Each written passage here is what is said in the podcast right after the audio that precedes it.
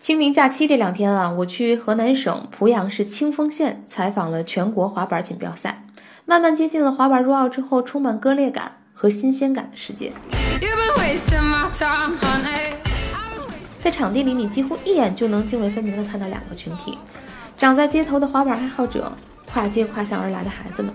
后场的时候，他们不自觉地就在碗池边不同的位置扎了堆儿，一堆儿是色彩鲜明的头盔、滑板和偶然露出的纹身，另一堆儿是统一的着装，胸前绣着的小国旗。一年多前，国家体育总局为了应对即将出现在东京奥运会上的这些新玩意儿，开始了跨界跨项的选材之旅。他们去武术队，去体操队，甚至去杂技团，寻找那些有希望的苗子，从一张完全的白纸开始重新训练。另外一方面，举国体制刚开始运作，不可能立即量产高水平选手。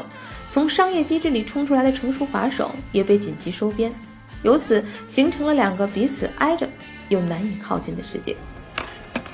原来在濮阳杂技团练蹦床节目的李小昂，今年十四岁。这次男子碗池比赛，他拿到了第五名，这个成绩是该项目跨界跨项选手里最高的。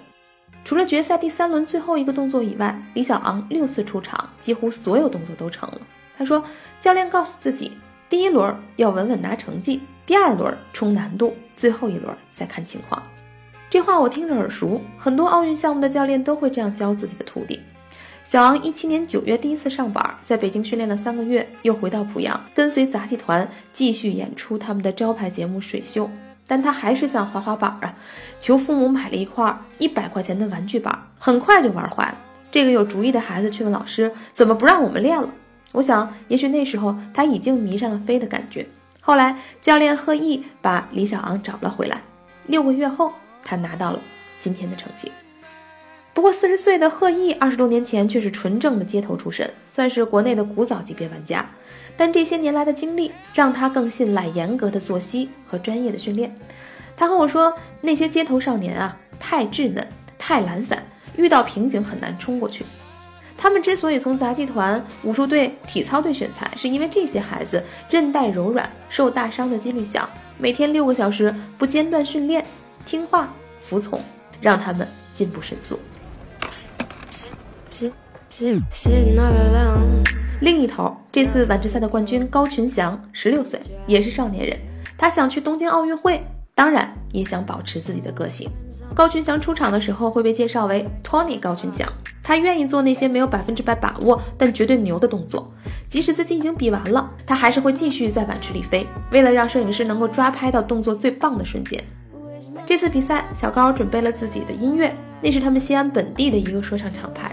高群祥并不看低。跨界跨项的选手们，只是觉得教练把他们都教的一个样，滑手还是得有自己的 style。另外，他也没有不刻苦哦。朋友圈显示，即使脚受了伤，Tony 老师拄着拐也要用滑板代步。在这次来之前，我看到有滑手说，国家队是国家队，滑板是滑板，滑板的文化核心是自由、挑战自我和个人风格。这个我是认同的。当然，我也能想象体制里的有些人认为街上的滑板选手就是不良少年，缺乏所谓的正能量。但一次一天的采访，我的有些成见变了。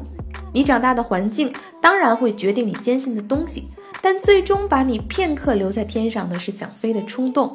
这个冲动就是在那个县城，两个泾渭分明的世界交汇的瞬间。三分钟热度，直抵体坛沸点。我是张文，咱们隔天见喽。